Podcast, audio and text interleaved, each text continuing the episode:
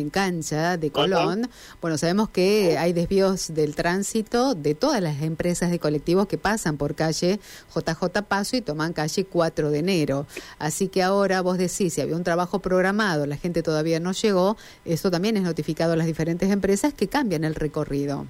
Exacto, sí, pero ahora recién ha pasado la, la C negra, está por pasar el 2, ¿eh? ahora al lado mío pero no hay inspectores ni de tránsito ni personal de la empresa, Mauro. Nada, nada, nada, nada.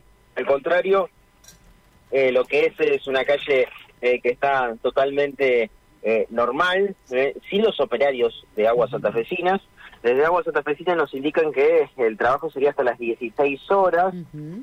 justamente es por eso que está pidiendo que el los desvíos se realicen obviamente por otros sectores, ya sea por Francia, también por 9 de julio, eh, tomar vías alternativas, eh, así que son trabajos de mantenimiento en la red de, de, agua y es por eso que pasa esto. Aquí, a unos metros donde yo me encuentro, eh, acá en esta esquina, entre lo que es el pasaje Cervantes y Uruguay, hay algunos eh, pozos en donde ya se había trabajado. Exactamente, y mira, ya que estás por el barrio, después te voy a invitar a que vayas por calle Uruguay, Uruguay entre, eh, entre Urquiza y 4 de enero, ahí había hace un tiempo, ahora ya descubrieron los vecinos, hay una trabajo desde hace muchísimo tiempo, es una zona de hundimientos y de tareas permanentes allí en la zona, estaba vallado el lugar, pero eh, vecinos o transeúntes despejaron una de las de las eh, de las vallas que impiden el paso.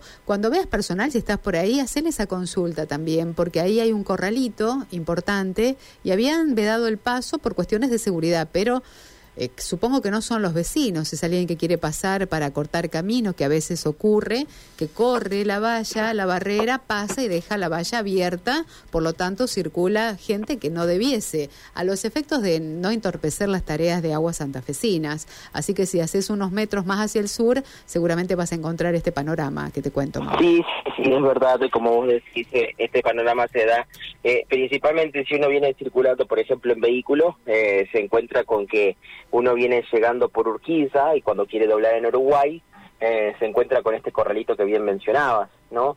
Eh, sobre Uruguay entre Urquiza y, 4 de enero. Es una zona de hundimiento, por ejemplo, en la otra cuadra, María Silvia, también, eh, entre Uruguay y Primero de Mayo hay un hundimiento bastante importante, ¿no? Absoluto. que tiene la, la, la, calzada y eso también se termina notando. Es normal, lamentablemente, que en esta zona haya varios hundimientos, principalmente por calle Uruguay, ¿no? Exactamente, es una zona, le decimos a los oyentes que no son de aquí de la ciudad capital, de las más antiguas, que forma parte del casco histórico, donde había adoquines, de donde fue transformándose también con, con el paso de, la sociedad y de la, de la fisonomía de, de, las grandes urbes. Pero bueno, tenemos estos inconvenientes allí en la zona sur. Así que Mauro, esperemos que esto sea subsanado por parte de personal de aguas santafesinas entonces que estaría llegando al lugar para cortar y para establecer estas obras. Exacto, exacto. Va a ser en los próximos minutos, hasta el momento no no han llegado los, operarios, eh, pero sí eh, es un trabajo que, que está programado para